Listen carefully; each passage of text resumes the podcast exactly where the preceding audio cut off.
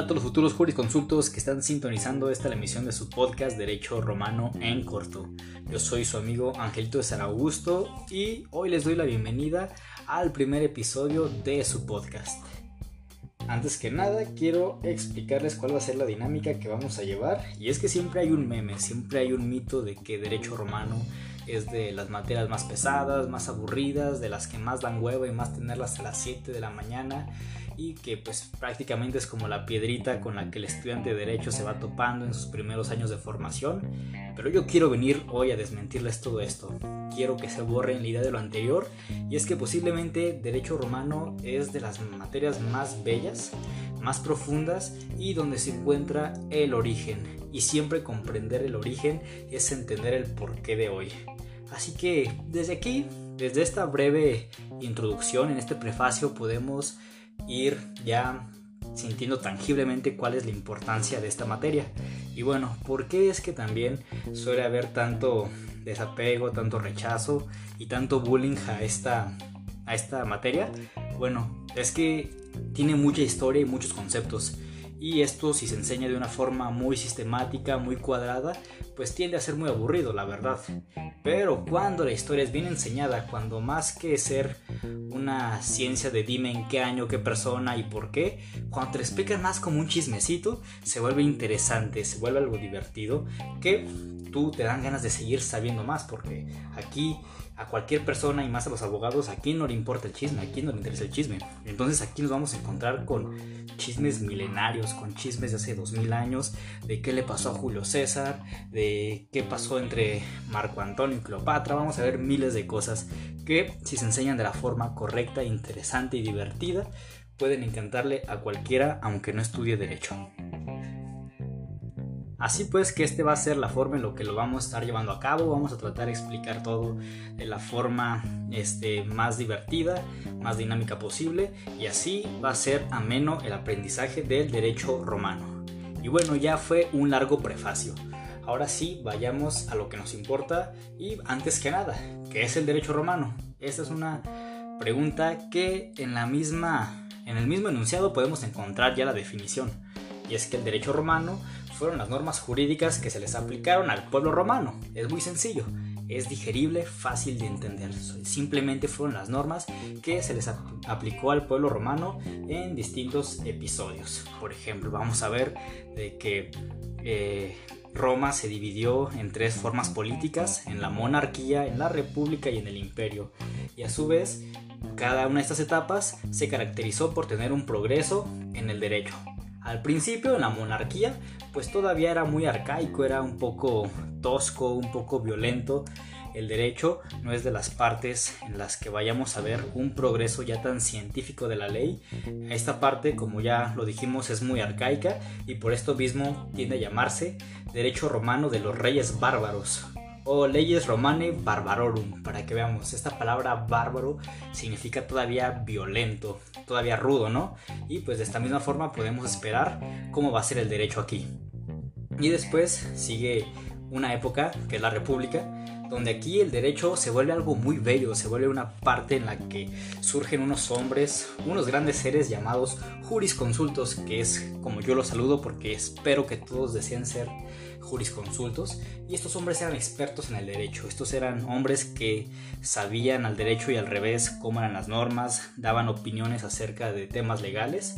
Y bueno, esta parte se le conoce como el derecho romano clásico, es una parte muy bella, muy hermosa, donde este, hasta la actualidad estos aportes nos siguen siendo de interés y los seguimos revaluando para volverlos a interpretar, para que nos vayamos dando cuenta de que todo sigue muy vigente. Después sigue el imperio y aquí en el imperio hay cosas muy extrañas en el derecho. Al principio también se pone muy bello, pero después entran ideologías, entran este, religiones que van a también marcar un parteaguas en el derecho, lo van a hacer un poco más simple, más vulgar, más sencillo, pero cada uno de esos aspectos los iremos viendo con más detalle cuando sea su momento. Y ustedes estarán preguntando cómo es que algo que sucedió hace más de 2000 años se conserva hasta la actualidad. ¿Quién lo escribió? ¿Quién lo editó? ¿Quién hizo que llegara hoy hasta nuestros días? Bueno, pues esto se lo debemos a un emperador bizantino llamado Justiniano I. Justiniano primero. También a este hombre le tenemos que dedicar todo un episodio completo pero desde ahorita les hago la premonición de que va a ser muy bueno. Y como le conocían a este hombre, le llamaban el último de los romanos. ¿Por qué el último de los romanos? Porque fue el último sujeto que trató de llevar todo hasta el final de sí mismo, todo hasta la gloria, tanto militarmente, académicamente y en el derecho, que el derecho es algo muy, muy, muy, muy, muy romano. Y este sujeto dijo, yo quiero una recopilación de las opiniones que los jurisconsultos de, de antaño dijeron acerca de esos temas. Quiero que haya una buena definición y que esté clasificado en distintas partes. Ya vamos a ver que está en las novelas, las el digesto. Hay tanto que tenemos que ver que va a ser muy bello. Pero bueno, en este libro eh, se llamó el Corpus Juris Civilis y aquí es donde se rescatan todas estas opiniones de los jurisconsultos hasta los tiempos de Justiniano y es una de las obras jurídicas más importantes del mundo. Quizá también es importante recalcar que aunque vamos a ver mucho de cómo progresó el derecho a lo largo de la historia, no se debe confundir el derecho romano con la otra materia que se llama historia del derecho, ya que si queremos hablar de leyes y de cómo se ha organizado el hombre, pues siempre han tenido este, sus propias jerarquías y cómo se han administrado. ¿Y por qué se inicia como en el derecho romano? Porque los romanos buscan ya volver esto en vez de un asunto a que esté únicamente a la disposición de un rey o de un líder. Los romanos buscaron ya que el derecho fuera algo justo, algo que no fuera simplemente impositivo o que o que tuviera alguna justificación de ser.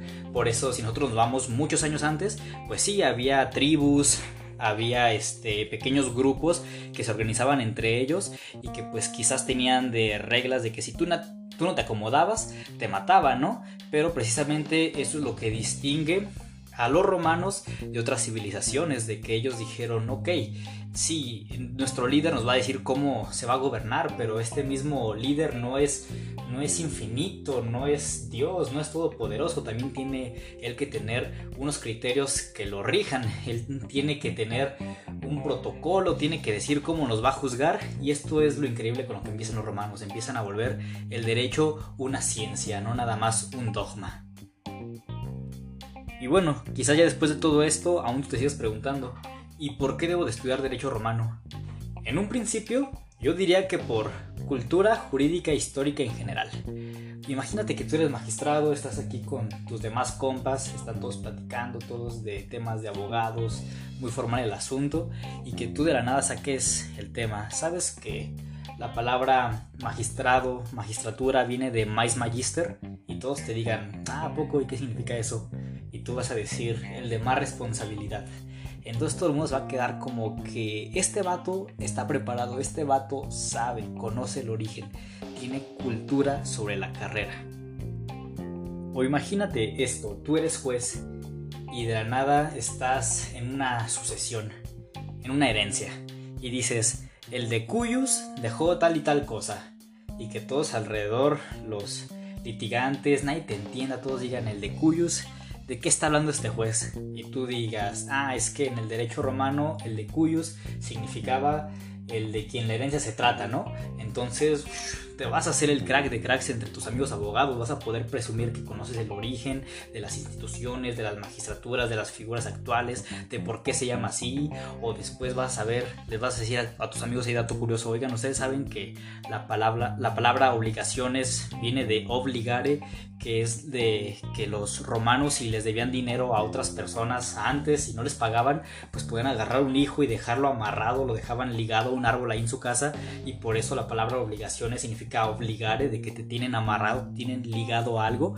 Entonces tú vas a poder comentar todo esto frente a toda tu comunidad de amigos abogados y vas a dejar sorprendidos al resto y también marcando de que pues tú no te has conformado únicamente con lo que te enseñó la escuela o no te conformas únicamente con ser este un conocedor de los códigos al derecho y al revés, sino que también conoces el origen, la historia de todo esto. Vas a ser increíblemente un abogado completo.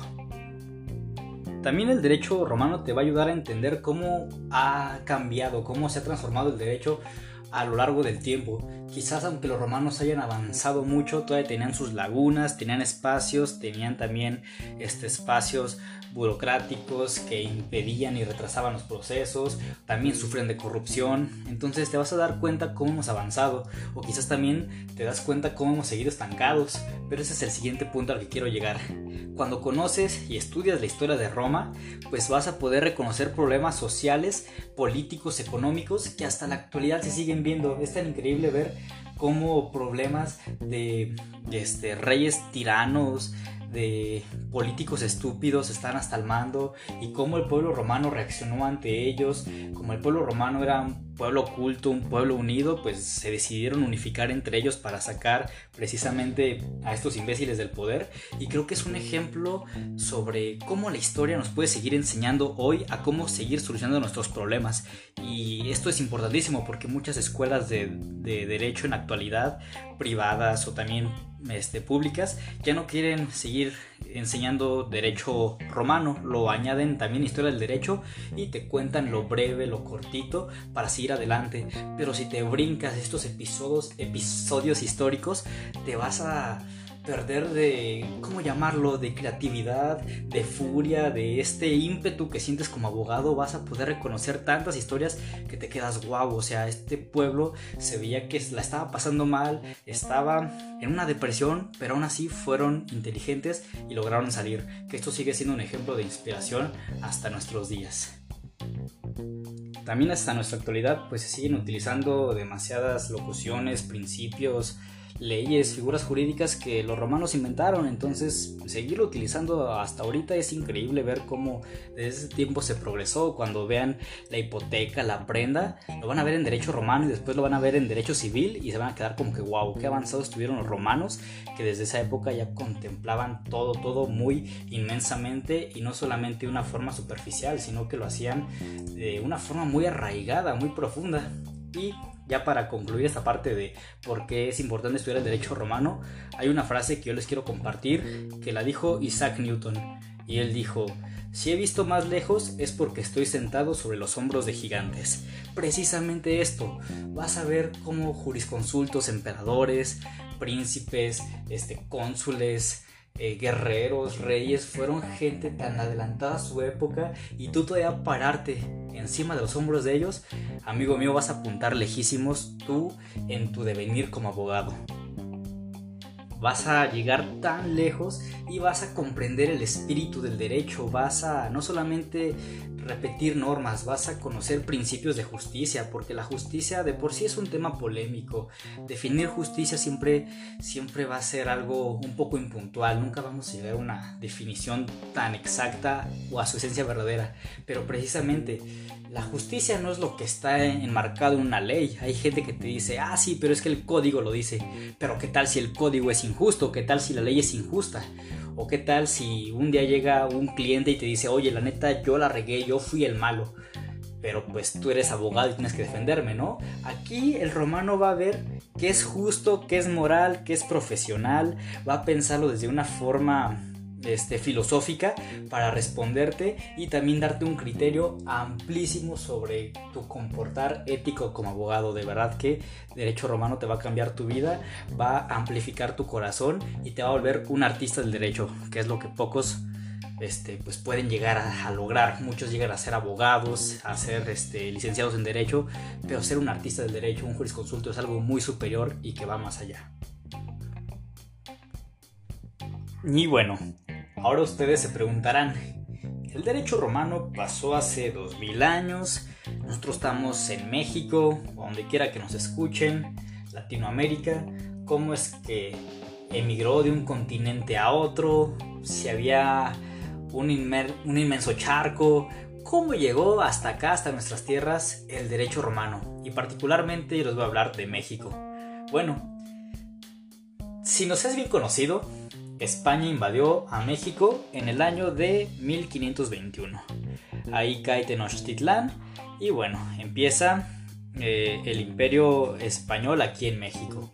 Entonces pues nos es común o es intuible de que los españoles empezaron a aplicar las normas que usaban allá, pero aquí no. Y pues como los romanos también en su época llegaron a conquistar gran parte de Europa, de Asia, de África, todo el Mediterráneo, pues es normal de que los españoles tuvieran una jurisdicción sumamente empapada de derecho romano. Aquí hay un documento que es el más importante, se llama Las Siete Partidas y se le atribuye a Alfonso X, que este era un rey que gobernaba en Castilla y su intención con este libro era unificar al reino en un mismo sistema jurídico, o sea que no se gobernara acá con una forma, allá de otra forma, sino que dijo, ah, está bien, con las siete partidas va a ser el método legal en el que nos vamos a basar aquí en todo el, el Principado de Castilla, ¿no? Y bueno, para que se den una idea de qué tan viejo es esto, Alfonso X nació en el año de 1221 y murió en 1284, o sea que ya es sumamente viejo. En esta obra se tratan cuestiones filosóficas, jurídicas, morales y teológicas. Y como les digo, tiene una fuente romanista increíble. Los romanos van a ser cuestión de inspiración hasta la época de Napoleón, pero no nos adelantemos. Esta obra de las siete partidas se redactó durante el 26 de junio de 1256 y se terminó en 1265. Duró un ratillo ahí en redactarse, en que todo quedara bien, que no hubiera ahí fallas. Entonces ya, la impresión final se mostró al mundo en 1265. El otro este, conducto por el que llegó el derecho romano a México es el derecho napoleónico como les anticipaba. Una vez que se culmina la Revolución Francesa, un, un periodo que va desde 1789 a 1799 y que también es muy interesante hablar de la Revolución Francesa, ver todo lo que pasó en la Declaración de los Derechos del Hombre y del Ciudadano, ver cómo estuvo, cómo liquidaron la monarquía absolutista, muy increíble, también deben de investigarlo. Pero bueno, el derecho napoleónico. Aquí este Napoleón Bonaparte y una vez que se acaba la revolución, él se asiente en el poder y se autonombra emperador. Este es un episodio muy chistoso, muy bello y que Napoleón le deja en claro a la iglesia de que él está arriba, de que él no se va a someter ni empinar a nadie. Era de que el Papa lo iba a coronar como emperador y él agarra la corona y se la pone él solito. Dice, yo soy emperador. Y bueno, cuando este Napoleón llega al poder, realiza un nuevo código civil y que claramente está empapado de sumamente todo de derecho romano. Este código se llamó el Código Napoleónico y era para denotar el cambio del, del viejo régimen al nuevo sistema y también para marcar que tenía una estabilidad política y jurídica muy buena.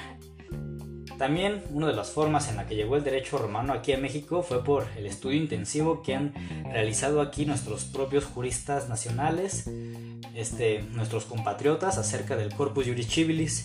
Y finalmente el último ducto por el que llegó el derecho romano aquí a México fue gracias a la escuela pandectista alemana que tuvo aportaciones increíbles en la ciencia jurídica en el siglo XIX.